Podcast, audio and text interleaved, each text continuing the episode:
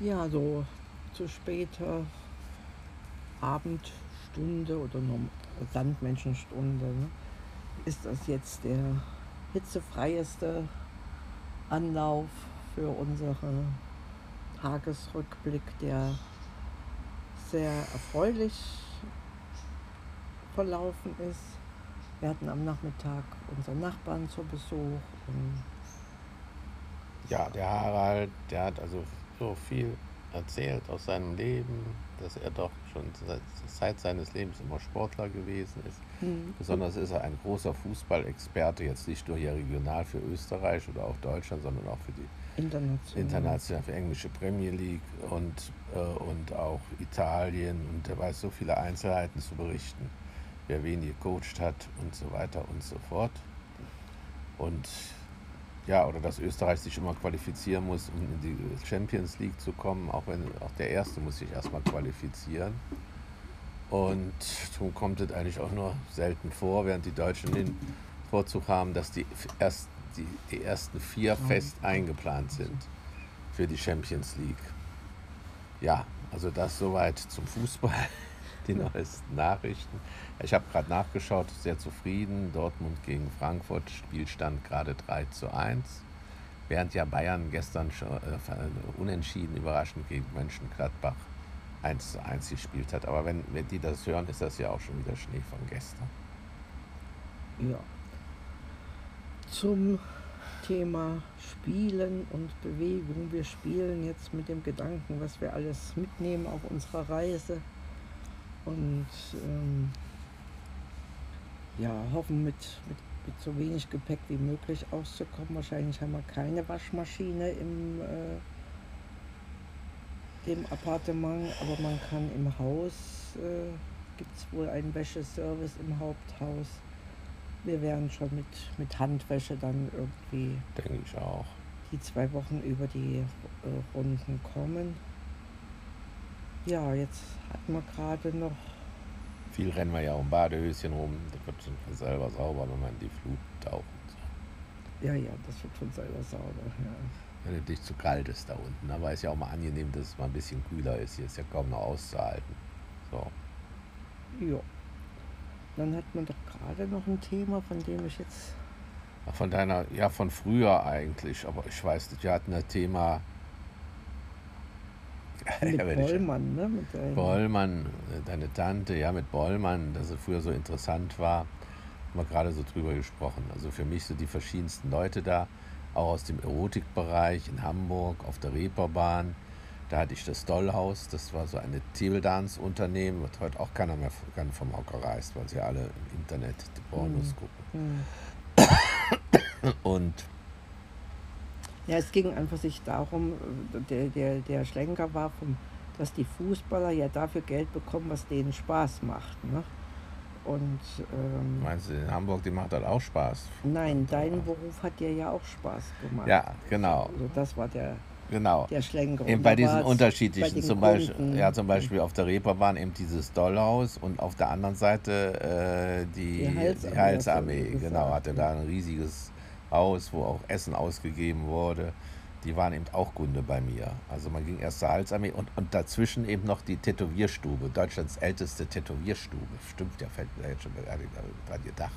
Das war immer eine interessante Strecke, die man da abging, wenn man die Kunden besuchte. Also erst die Halsarmee, in der Reihenfolge war es, glaube ich. Dann die älteste Tätowierstube Deutschlands. Da sieht es aus wie beim Zahnarzt. Das war ja damals erst in den Anfängen. Die habe ich vor, vor, vor, vor zehn Jahren oder was geworben. Und da war ich auch überrascht, wie sauber das da sieht. Da sind so, so, Sessel und beim Zahnarzt, das, das muss ich ja gar nicht groß erklären, fast jeder ist ja tätowiert, mit Ausnahme von uns beiden, der Barbara und mir.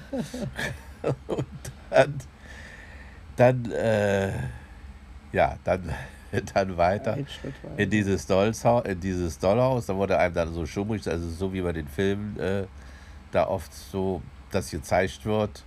Da, erst kam ich da gar nicht rein, da saßen da so zwei drei ja, Menschen so ein bisschen grob ausschauend mit so einer Rolex am Arm. So Wächter, ne? Oder, oder, nee, das waren schon die Inhaber oder Zuhälter, ich weiß es nicht, oder Inhaber oder Geschäftsführer.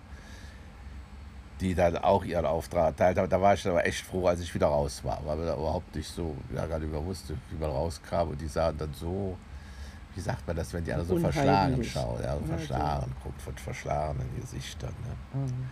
Und dann nochmal so ein Erlebnis mit Erotik hatte ich in, in Nürnberg, da hatte ich ein Erotikgeschäft äh, drei, äh, über drei Etagen hinweg. Da gehst du auch unten rein, da war da unten dann vorne, in der Mitte irgendwie Sadom und sowas. Und ich musste hoch bis zum Büro, das war dann ganz oben. Und dann setze ich mich da hin und da dachte ich, mal sehen, was das jetzt ist. Da, da kam der nicht sofort und da spielte der unentwegt, äh, äh, na, so Schlager, so Schmalz. Schmalzschlager ab. Damit hatte ich nun auch nicht gerechnet. Oder diesen Film, den ich so gerne mag, da die Titelmusik, äh, wie im Himmel. Ach so. Also, das ist so eine Pornoladen, da denkst du, der, der, machte jetzt wieder so einen ganz anderen Eindruck als die von Dollhaus. Die waren so richtig aus der Szene. Mhm. War der da oben, das schien ja fast ja, ja, Feingeist. Der Geschäfts also äh, Geschäftsführer, ein Feingeist sogar zu sein. Ja, aber nochmal zu, zu dem, was deine Kunden äh, sind, das waren Werbekunden, ne? also Kunden, die für ein Werbeportal... Das waren Werbekunden, waren auch natürlich auch Anwälte, Immobilienfirmen, ganz aus normalen Bereichen. Aber interessant waren schon immer so äh, die, die, ja doch die kleineren Firmen, die es da gab. Ich bin, da war auch einer, das war auch wieder in Hamburg, der kaufte zum Beispiel Gold an der, äh, und verkaufte das dann wieder und, hm. und, und, und, und, ja, und solche Leute. Genau.